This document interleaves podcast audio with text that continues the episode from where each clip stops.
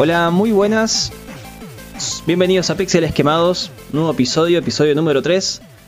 Somos Nelson Ska, su servidor, y Alex Smite. Buenas a todos, ¿qué tal? ¿Cómo están? ¿Todo bien? Bienvenidos a otro episodio. Vamos a conocer un par de cosas interesantes sobre videojuegos. En charlar un poco mm, sobre no, las novedades y mm, aspectos técnicos y curiosos de esta, hermoso, de esta hermosa industria. Alex, contame, ¿qué tenés de novedad para hoy? Bien, hoy, a día 25 de septiembre, salió el juego Mario Kart Tour, el cual es básicamente un juego de celular de el famos- la famosa saga de juegos. Después vamos a hablar un poco de dificultad dinámica, curva de dificultad de los juegos y vamos a terminar con juegos artísticos. Muy bien, está variadito está el día hoy, ¿eh? Totalmente. Interesante.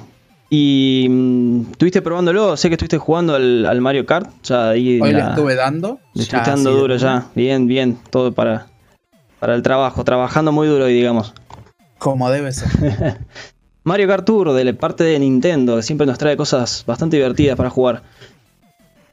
Exactamente, hoy, se, hoy, estos tiempos se está centrando mucho en el mercado de celular con la salida hace no demasiado, hace unas semanas, del Pokémon Masters, un Sí. juego muy similar a lo que ofrece el Mario Kart en cuestiones de logueo, de monedas, microtransacciones, El mismo Pero- formato, digamos, o sea, de... mm, exactamente, pero centrado en Pokémon obviamente. Bien, bien. ¿Ese es es 100% de, de Nintendo o tiene otra empresa así como el Go que fue de mitad de Niantic, Niantic? Si no me equivoco, es full Nintendo. No, no hubo otras Ese- empresas en el Ese también lo, lo probaste, ese... El Pokémon Master, sí. Sí, es, es, es canónico, va con la saga principal o es un- como una especie de, de spin-off. Es un punto medio, digamos. Ajá. Existe. Para los que hayan jugado los juegos, el Trade Game Card de Pokémon, el juego de cartas original, sabrán que los tipos de los Pokémon no son los mismos que en el- la saga original. El juego de cartas de Pokémon. Pokémon, exactamente, cada Pokémon puede tener uno o dos tipos, pero en el formato de cartas solamente pueden tener un tipo y tienen que elegir uno de los dos y a veces tienen uno similar, ya que no están los, si no me equivoco, 21 tipos que hay, 20 más o menos. Sí. Entonces tienen como otro sistema para, para Em, ver debilidades o y fortalezas. O sea, en realidad es porque lo, lo simplifican para que. mm, Bueno, simplificar el juego en sí, porque se pone muy. No, no es tan de computadora por ahí, es, es de un juego de cartas, tienen que volverlo un poco más sencillo. Claro, era otro sistema, aparte era un, un uno contra uno, lo cual diferencia las cosas de la saga principal. Sí, Este Pokémon Master se centra en un combate 3 contra 3 permanente. Está bien. Siempre es 3 contra 3. Eh, este de, de celular me está diciendo el Pokémon Master. Exactamente. Se centra en un combate 3 contra 3 en el cual es un punto medio entre la... A ver, sería la dificultad del Pokémon Go, que es muy baja, es simplemente el tocar repetidamente, con Sí. la estrategia de la saga original de Pokémon. Como Bien, es bien, bien. estrategias, ataques, debilidades y todo. Este Bueno, es un punto medio. Un punto medio, claro. El Pokémon Go se criticó de que fue bastante sencillo para los fans, así como, como nosotros que nos gusta jugar al- al- al- a los juegos de RPG de Pokémon. Es, el Pokémon. Go nos resultó bastante... mm, es muy básico. Novedoso, es muy básico, pero- sí. Era una cortina de humo, la cual era muy linda y terminó decepcionándome, por lo menos a mí. Sí, a, a mí no me copó, o sea, me pareció... Porque es un juego de colección, está bien. No, no, no hay ningún tipo de habilidad o de estrategia, o, o si lo hay es muy poco. Pero bueno, este Exactamente. Pokémon Master entonces vuelve un- a un punto intermedio, digamos. Claro, la gracia del combate es elegir el ataque, elegir uno de cuatro ataques, Sí, pero direccionarlo a uno de los tres enemigos. Es una simulación al combate 3v3 del Pokémon original, Sí. pero sin la estrategia interesante, sin tener a los tres bajo tu mando, sin, Bueno. simplemente puedes usar uno de esos tres. Sí. Vos tenés un equipo de tres personajes, el, Ajá. cual el primero es original, tu personaje que usan los sprites de Sol y Luna. Y después tenés a dos compañeros que son personajes del anime que podés elegir y tienen sus propios Pokémon y lo vas leveleando a medida que juegas con ellos. Tenés a Misty, que es la de agua de la primera temporada, Brock, que es el de roca de la, segunda temporada, de la primera temporada también. Tenés a una piba que, si no me equivoco, es la de agua de la cuarta generación. Tenés como un amplio grupo de, de, pro- de personajes del anime. Sí, sí, sí. Pero me gusta el anime, nunca me llama la atención. no te pego mucho. Está bien. Exactamente. Bueno, pero es más mm, como un casual, pero un poco más interesante. Igual volvemos a hablar del, del Mario Kart, que era lo que me querías contar de, de esta, Sí. de este estreno. Em, ¿Qué estuviste probando? ¿Qué te pareció? Me pareció interesante. Yo sé que he de admitir que nunca jugué un Mario Kart. Nunca fui muy fanático de Nintendo hasta hace no demasiado que empecé a probar los Pokémon y me aficioné a su complejidad oculta, por así decirlo, como son los diferentes ataques, tipos, genes, etcétera. Sí, Y este Mario Kart Tour es el primer Mario Kart que juego.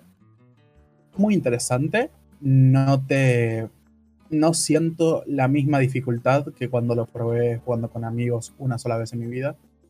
Los cuales siempre terminaba último, ya que hay, sé que hay mecánicas de derrapar, que técnicamente es una curva más rápida. Pero en este tiene una conducción simplificada, la cual te ayuda mucho si no tenés idea, pero podés cambiarla a una conducción más apegada al original, a Sí. los originales, sí. los cuales y los derrape y todo el tema. O sea, Tiene por ser, un, por ser un juego de celular, eh, mantiene un poco Viene la... completito. Sí, yo he jugado mucho al, al 64, al de la, a la Nintendo con el, con el buen emulador en la compu.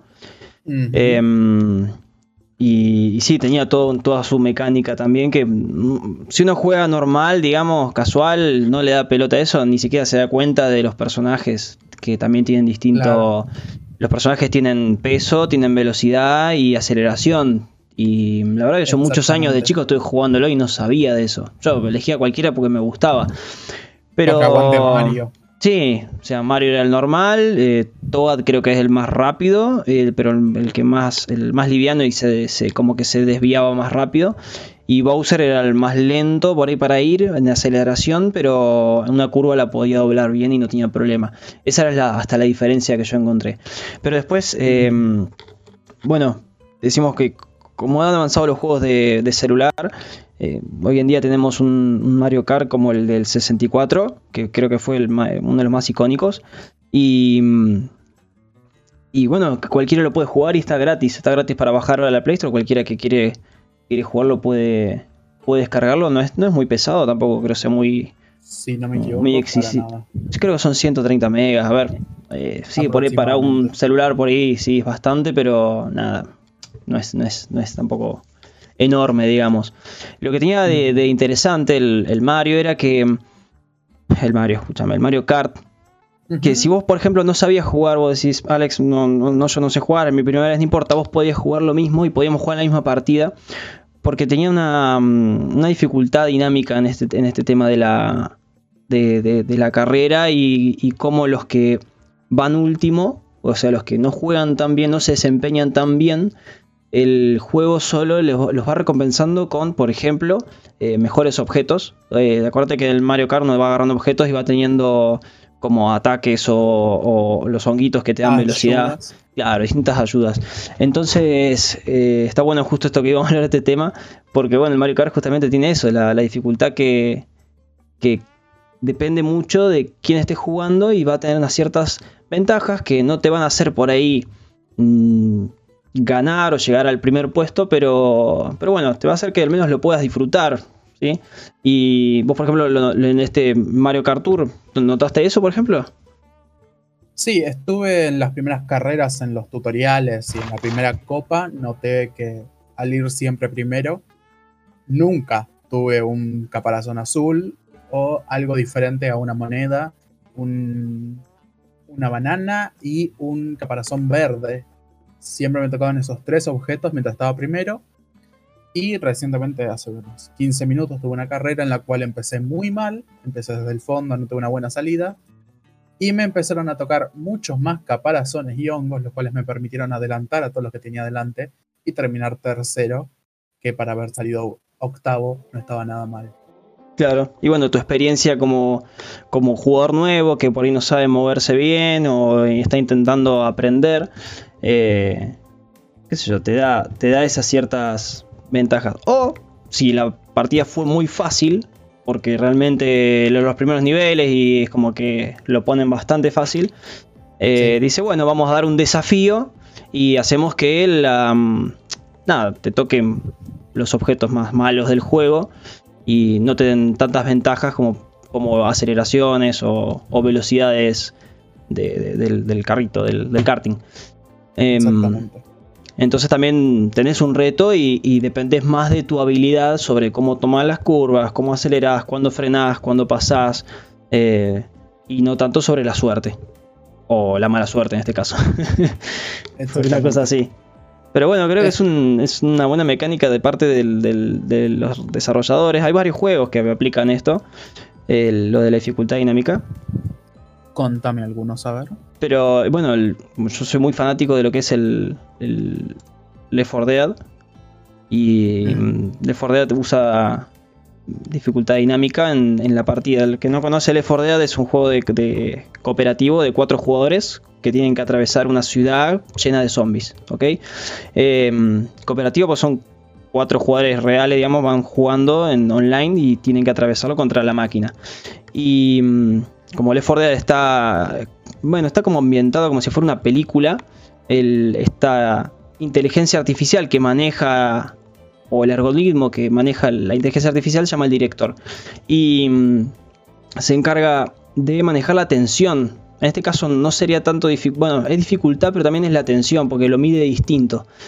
El director se encarga de hacer desde aparecer a los enemigos de cantidad y momento, em, pero también a efectos visuales, efectos sonoros, te cambia la música para poner música más tensa o más relajada en ciertos momentos, eh, la aparición de enemigos especiales o no, de si en ciertas zonas va a aparecer munición o curación o qué tipo de curación. Y, mm, o los diálogos incluso, cuando los personajes interactúan entre sí o con el escenario, hay diálogos más, más relajados o a veces hacen chistes o boludeces así que no aparecen cuando el director decide que va a ser una zona, un momento tenso. Eh, la verdad que está interesante ese, ese caso, digamos, donde maneja más del lado de la tensión y va midiendo el, tiene como un, como un medidor de estrés de cada jugador. Eso son cosas internas que maneja el juego solo. Donde dice, bueno, a este jugador la verdad que durante estos últimos 5 minutos le hemos dado una horda tremenda de zombies y ya nuda más, tiene poca vida, está mal. Lo vamos a dejar un ratito tranqui y le vamos a empezar a mandar a los demás. Y eso se encarga todo el, director este. La verdad que es un, caso bastante inteligente y divertido de manejar una partida. Algo interesante es que también usa mucho lo que es la respiración de la tensión, se llama, por así llamarlo. Sí. Es que usa zonas muy fuertes con después zonas muy tranquilas, generando así como una respiración de un exhalar y soltar, inhalar y soltar. Sí, eh, bueno, de... Mm, generar tensión, generar problemas. son etapas que va haciendo. Exactamente. Hace etapas mm, de, de, estrés y después te pone una de relajación, de relax, donde vos te dan 30 o 40 segundos donde la música es calma, donde no spamean zombies especiales, eh, hay como algunos zombies así dando vueltas, pero no, no te atacan directamente. Y te da ese, ese ratito para acomodarte, recargar, curarte. Pero si vos te movés y avanzás y seguís avanzando, bueno, dice, seguimos para adelante, le seguimos metiendo presión porque los jugadores quieren seguir, ¿viste? Entonces. Claro, la relajación ya terminó, quiero seguir jugando. Exacto. Y eso está bueno también porque hace que el, que el escenario, si bien es el mismo y vos podés jugar el mismo escenario 2, 3, 5, 10 veces, eh, lo jugás distinto. Pues distintas zonas te van generando distintas sensaciones, está bueno eso. La verdad que es un juego muy interesante. Left 4 Dead, el 1 y el 2. No, a mí me encanta, me encanta. Muy bueno. Left 4 Dead me encanta, la verdad que es, es, divertidísimo, sí. Muy recomendado para jugar con gente. Es barato encima, si lo quiere lo compra, me avisa, nos agrega en Steam, jugamos. y estos juegos con dificultad dinámica no se alían mucho con un concepto que hay en la industria llamado la curva de dificultad. La curva de dificultad es, primera pregunta, ¿qué es la curva de dificultad? Es como un gráfico imaginario que muestra, por un lado, la dificultad del juego, como puede ser la velocidad, daño, vida de los enemigos o su inteligencia artificial mismamente. Y mientras que por otra parte muestra el tiempo que lleva el jugador en ese juego.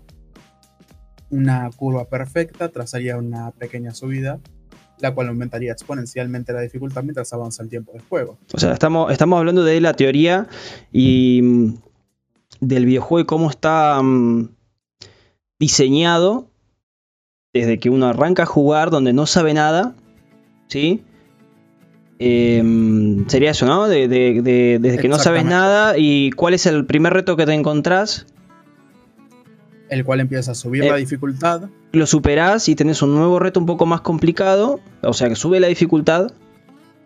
Y... Haciendo que tengas que subir, que pasar más tiempo para pasarte ese nuevo desafío, pero con los conocimientos adquiridos de estos dos desafíos, puedes superar el tercero y así exponencialmente hasta que termines el juego. Bueno, esto viene de la teoría de juegos, digamos, literalmente. Exactamente. Entonces, contame, a ver, ¿y qué esta, es bueno esta curva de dificultad es, es es, una teoría, la teoría de, cómo manejarlo, es cómo manejar también la atención de un videojuego. Esto va más que nada de los desarrolladores. Exactamente. E influye al jugador directamente. Totalmente. De cómo, de cómo él se engancha. A ver, contame. Un problema con la curva de dificultad puede aparecer cuando la curva no aumenta lo suficiente o sube demasiado.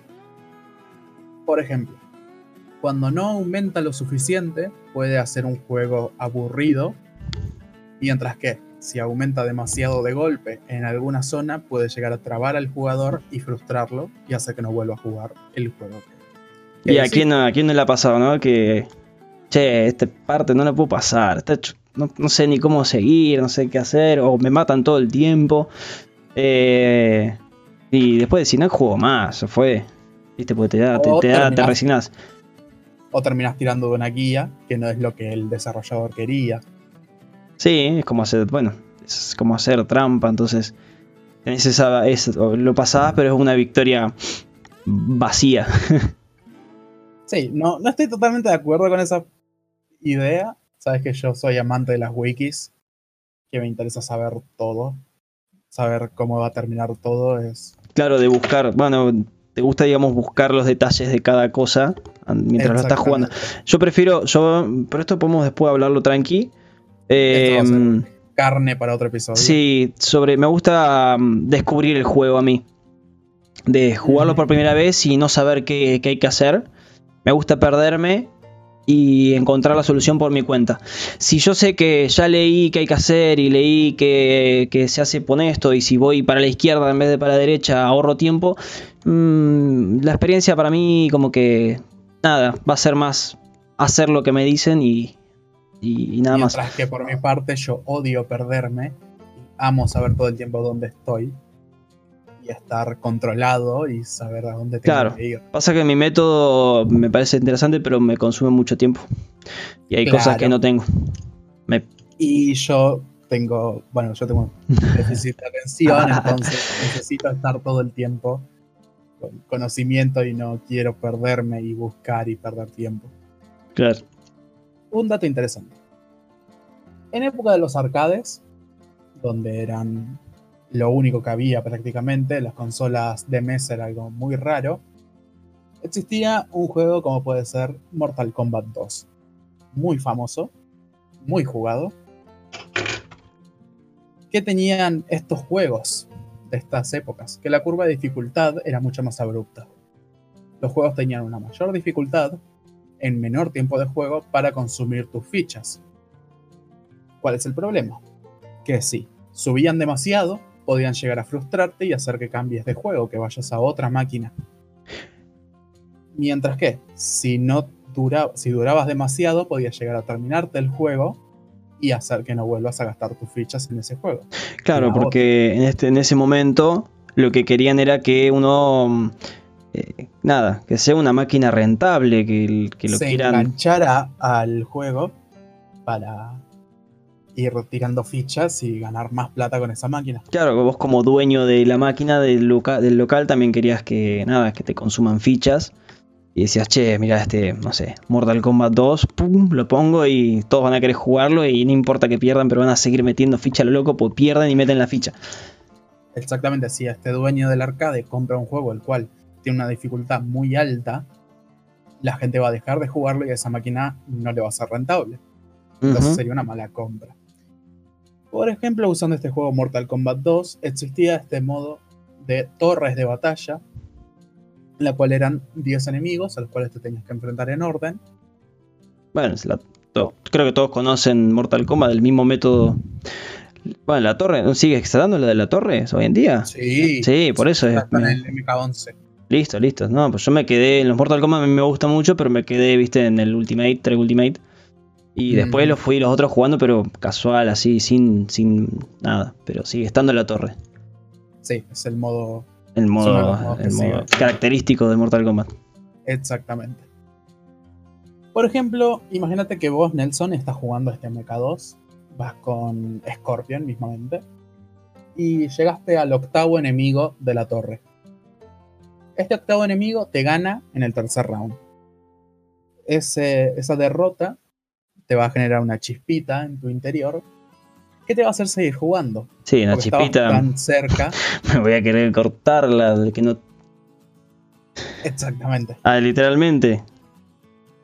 Esa y bueno, en el, tercer, en el tercer round sí, te querés morir, pues decís, che. Exacto, ganaste el primero y perdiste los otros dos. O sea, te querés morir, pero querés ganar querés venganza. Entonces, para recuperar tu honor, de nuevo ponías una ficha y querías enfrentarte nuevamente a estos enemigos, a los cuales ya les habías ganado. Claro, pues no, no quiero perder los primeros siete enemigos que les había ganado. Entonces, ves que los cuatro primeros niveles que jugaste no son un, un desafío ya. Te los pasás prácticamente como nada. Pero una vez que llegas al quinto, comienza el juego como tal y empieza a ponerse más complicada la cosa. Ya no hay victorias perfectas, es decir, sin que te peguen nunca, y empiezas, empiezas como a jugar de nuevo hasta llegar a este séptimo round, octavo round, perdón, y intentar de nuevo ganarle al, que te había ganado antes. Esto, este tema también tiene mucho que ver con mm, con el flow de un juego, también conocido como la zona, que es un tema que voy a tratar en el siguiente episodio. Ya lo tengo pensadísimo. Ah, buenísimo. Bien, me gusta. Sí, que hagas, que tu tarea de investigación. Muy bien. Ese es un ejemplo que había antes, por ejemplo, con los arcades. Otro ejemplo que te puedo conseguir así más actual y tirando a un juego más difícil, conocido por ser el juego difícil, Mm. Es la saga de juegos de From Software o mm, el, director Hidetaka Miyazaki. Déjalo como From Software, bien. Sí. Son la trilogía de juegos de Dark Souls, ah, Bloodborne y Sekiro Shadows Die Twice. Estos juegos son el juego difícil, todo el mundo lo conoce como tal. Son juegos. ayuda a escribirlo porque la verdad que las descripciones se te dan bien. No, eh, bueno, Dark Souls yo jugué. Eh, sí, son, son, son frustrantes. No son para, para gente que se, que, se rinde rápido. para nada. Em, yo no puedo Es un juego Mira, vos me decís que soy bueno escribiendo, pero es un juego hijo de puta. Pero ese es el encanto también del juego. Así me gustan las descripciones. Porque mm, uno sabe que cualquier error. Porque, viste, cuando vos sentís que le haces mucho daño al enemigo y el enemigo, pero también el enemigo te hace bolsa si te toca. Entonces estás todo el tiempo tenso y cualquier esqueletito de mierda que hay ahí te puede, hacer, te puede, te puede cagar, digamos, la, la, partida, el run ese que estás haciendo. Eh, entonces le, le, prestas otra, otra atención al juego. La dificultad en este caso se vuelve como un incentivo de, estar atento, de ver qué haces, de qué no haces. Y mm, también toma, y, ya es parte, digamos, para eso se trata de Dark Souls, de... Bueno, morir es parte del, del, del, juego. Es parte de, bueno, vas a morir, ya, ya sabelo del principio vas a morir, y, en parte está aprender a, cómo moriste y aprender a cómo vuelves a, enfrentarte a ese enemigo porque vas a tenés que hacer algo distinto. Aparte es un juego muy metódico, tenés que aprenderte cómo se mueve cada enemigo, cómo funciona cada jefe. Sí, sí, sí, no, no va tanto sobre, uh, bueno, junto plata y me compro esta espada de más 13 porque ya está. Eh, y, está bueno, porque ¿sabes por qué me pareció bueno? Porque parece un juego viejo, de, cómo, cómo, eran los juegos viejos antes, de dificultad y de que no te daban ningún tipo de explicación. Eh, pero con, cosas modernas. Entonces está, está bueno. Lo mismo me pasó, ojo, con, con XCOM. El XCOM, el Enemy Now, el 1 y ahora sale el 2.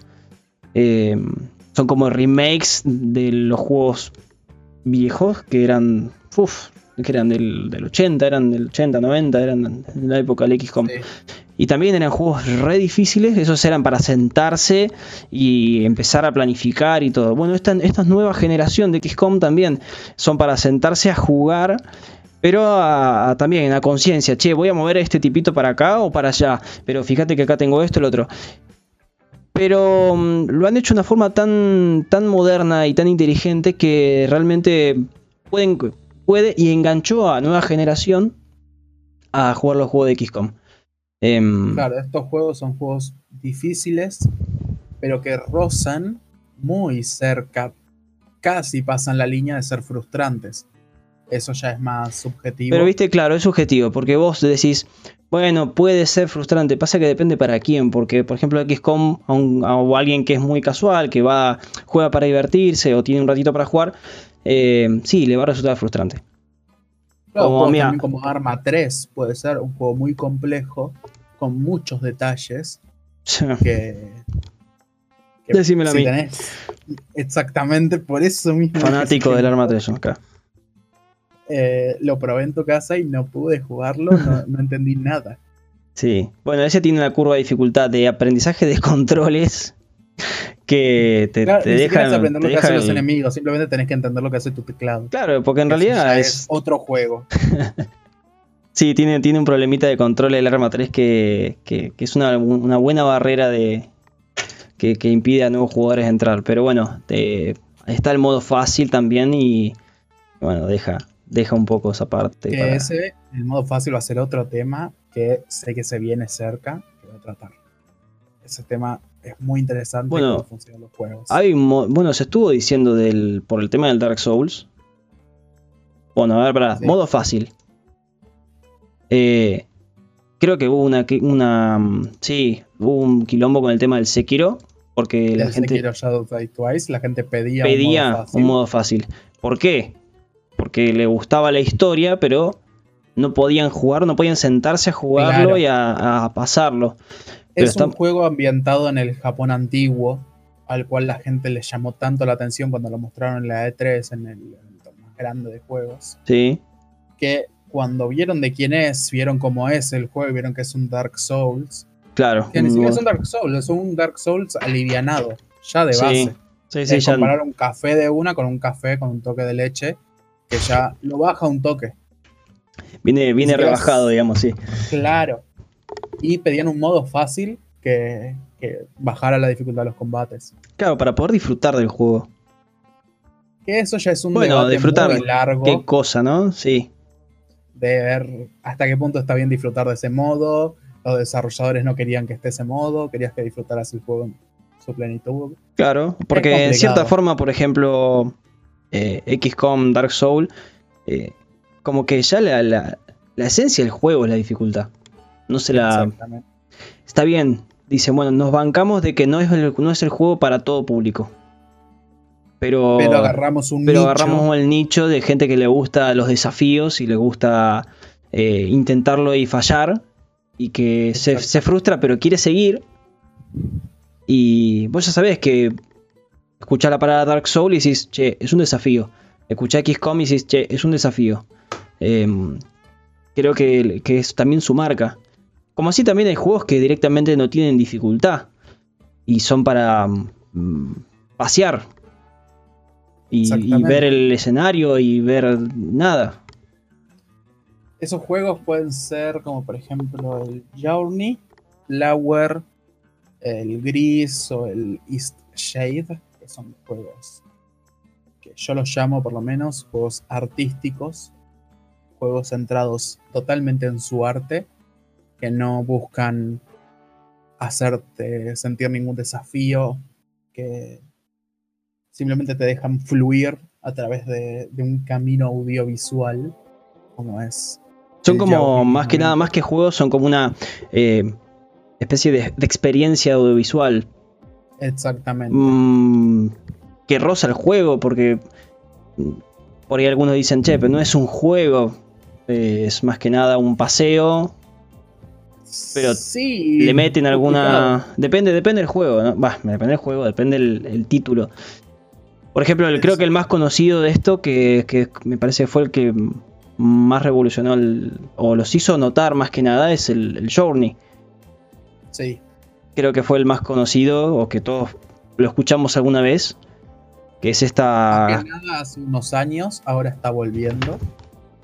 el género. este- no, el juego en sí. Este Ah. juego salió en 2012. Sí. Es de mm, That Game Company. Pero este juego salió That. como exclusivo de Play 3. Sí. Después salió para Play 4 en 2015.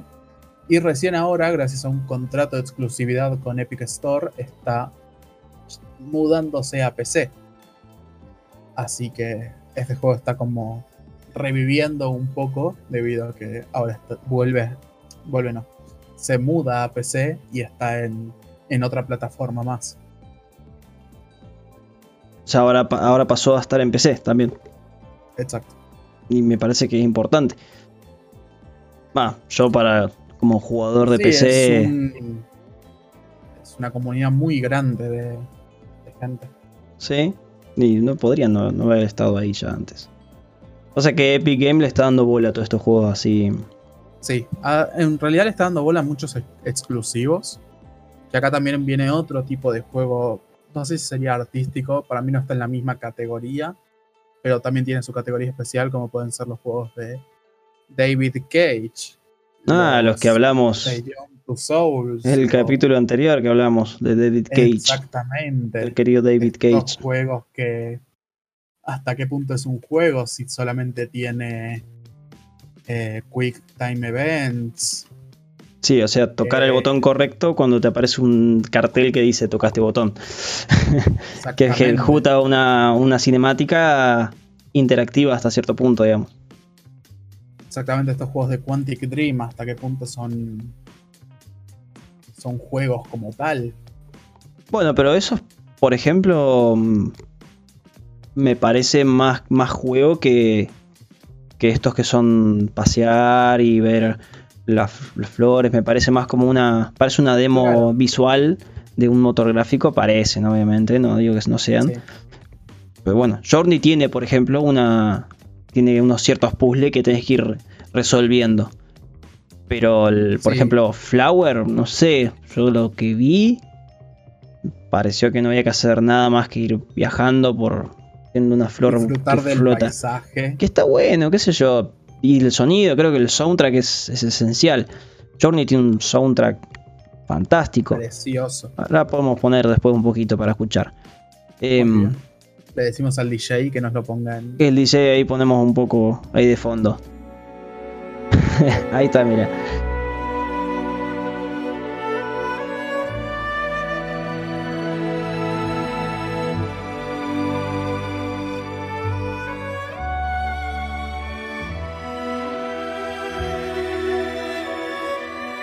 Otro juego que, que también es de esta clase de juegos artísticos que yo lo usé mucho tiempo para relajarme, que es un poquito hasta una contradicción relajarse con este juego, que es el Tetris Effect. un juego raro. A ver, es el Tetris. Es el Tetris de todo El mismo Tetris del año 70. Lo tenemos ahora. Salió hace cuestión de tres meses, ¿será? Aproximadamente. Eh, salió a mediados de 2019. Sí. Este juego es el Tetris de toda la vida, pero tiene. Adivino. Con efectos. Exactamente, unos efectos. Tetris Effect. Una música eh, que acompaña a tu juego. Eso es muy interesante. O sea, en el primer nivel ya lo puedes notar que eh, hay un. En el primer nivel, mientras no haces nada, hay una base de fondo muy lenta. Y cada vez que moves una ficha en el aire, sale una chica que hace un ruido con la boca. Pero a modo de música. Exactamente. Ah. Y mientras más muevas fichas, más rápido es ese ruido. Y mientras vas haciendo líneas, la música aumenta y se meten más instrumentos y la voz de la chica acompaña ahora en lo que parecen palabras más a la canción. Mm, sí, ya me acuerdo el nivel. Sí, es el primero, el azul. Sí. Como que vos generás la música con tu juego. a ver, es como lo mismo que. Mm, a ver, como lo que hablábamos de Left 4 Dead. Se encarga de acompañar la tensión del nivel en este caso la música y, los efectos de visuales que aparecen en Tetris Effect acompañan lo que el jugador hace. Si toca hacia la derecha, si toca hacia la izquierda, si rota la ficha, si la baja de golpe. Eh, hay un efecto visual. Cuando, por ejemplo, vos bajas la ficha de golpe, hace como un golpe en el, sobre el piso, digamos, y se mueve todo. Y como que le da peso, digamos. Y Hay un nivel que se nota mucho eso, justo cuando bajas la pieza, que es el nivel de los. El que lo hayan jugado me entenderá. Eh, es el nivel de los tambores, el nivel rojo que parecen cortinas chinas. Ah, Ese nivel usa mucho el bombo para marcar ritmo. Entonces, con esa música, cuando vos haces el tirar una ficha de una, pega un bombazo enorme que te retumba el cuerpo si tenés los auris y volumen alto por, eso, por eso me pareció raro. Mm, digo, un juego de Tetris, está bien, ahora me parece raro. Ya de por sí hay algo nuevo, pero bueno, vos que sos más fanático de Tetris me dijiste que era normal que salga un juego de Tetris, pues siguen saliendo. Sí, siguen eh, saliendo para cada Siguen saliendo, exacto. Eh, pero con VR con realidad virtual. Eso la verdad que me llamó la atención y la verdad que tengo la necesidad de probarlo. o sea, jugar un juego de Tetris con realidad virtual. Yo creo que me he imaginado muchas cosas con, para hacer con realidad virtual. Eh, un montón de experiencia, de, claro, pero nunca jugar un Tetris con esto. Ahora, cuando vi cómo era el juego, y lo jugué y realmente me pareció interesante. La verdad que dije, che, está, buena la idea por ahí de ver, digo, de meterte ahí en ese mundito y, y, jugar así y dejarte envolver por los sonidos. Porque realmente el resultado estuvo bueno. Es sencillo, pero efectivo, me parece. Y bueno, por que se puede notar mucho en VR, que se puede. que tiene mucho potencial, es, no sé si te acordarás, el, el nivel de los. Este que estás como en el cielo, que es todo como que estás en una nube. Sí en ese nivel tiene que ser hermoso, porque aparte sentís el viento, como te pasa por alrededor las orejas. Sí. como el viento te lleva y las fichas hacen ruido que acompaña el viento. ah, la mierda, Alex. vos sentiste eso ahí jugando desde la compu, me quiero imaginar en VR. En VR es una experiencia religiosa, como dice. Totalmente, me arrodillo a rezarle al Tetris. Bueno, está bueno, está bueno. O sea, pero bueno, fíjate como una cosa sencilla, como un, como un acompañamiento visual y, sonoro y rítmico. Eh, ahora imagínate una aventura, una aventura gráfica, no sé, aventura de, paseo como el Journey o el, Flower o Gris también. Gris también tiene mucho de eso. Sí. Gris se basa mucho en los colores. Si no me equivoco, el argumento es de una piba que perdió sus colores y tiene que recuperarlos. Es una, una un plataforma 2D, Gris. 2D de scroll lateral. Bien. Muy interesante, todavía no lo probé. No lo probaste. No, también yo vi videos, lo, lo seguí, digamos, para entender un poco. lo mío. Sí, digamos que no. no. no. tengo la paciencia para jugar ese tipo de juegos. Disfruté mucho los primeros niveles del Journey, me jugué creo que una hora y media fácil. Pero después fue como. Me trabé en una zona. O sea, no puedo creer que digas esto, pero me trabé, en una zona del Journey. No sé cómo que el juego que se supone que es para relajarse, que tiene una curva de baja. Que... Me trabé en ese juego, no sé cómo. hay un puzzle que no entendí y dejé de jugar y me puse a jugar otra cosa y nunca más lo toqué. Bueno, fíjate como ahí ese puzzle que capaz subió demasiado la dificultad o aplicó dos o tres conceptos que todavía no habían sido explicados, no lo habías visto antes, te hizo dejar de jugarlo. Y eso como, como desarrollador Mm, yo creo que ahí falló, ponele. Si ponele que vos fuiste el único, bueno, pasamos boludo, pero eh, si hay más gente que le pasó lo mismo en ese nivel, ahí creo que falló el, desarrollador. A menos que haya sido algo muy intencional que diga, che, quiero que la gente se trabe acá, eh, porque quiero que se acuerden de esto. pero... Busqué una guía como era para pasarme esa zona, es una zona como una torre. Sí. Y tenés que hacer una subida muy extraña que no había hecho hasta el momento es la primera vez que haces una subida de ese estilo. Es cuando empezás a poder volar con las alfombras, telas. sí. sí, alfombras. Y tenés que hacer como una subida en círculo alrededor de una torre. Es muy raro. En una zona inhóspita. Y encima no te explica nada, o sí. Claro. No, no te, explica, nada. tenés que ver las cosas, pero es muy interesante cómo la cámara te guía. Y eso me pareció muy bueno cuando lo estaba jugando. Automáticamente la cámara te guía hacia tu objetivo y las telas te guían en el medio del desierto hacia dónde está el siguiente nivel. Sos un... Esto es muy similar a cuando en el Super Mario 3 vos salías de un nivel, caminabas por el mapa y entrabas en otro nivel.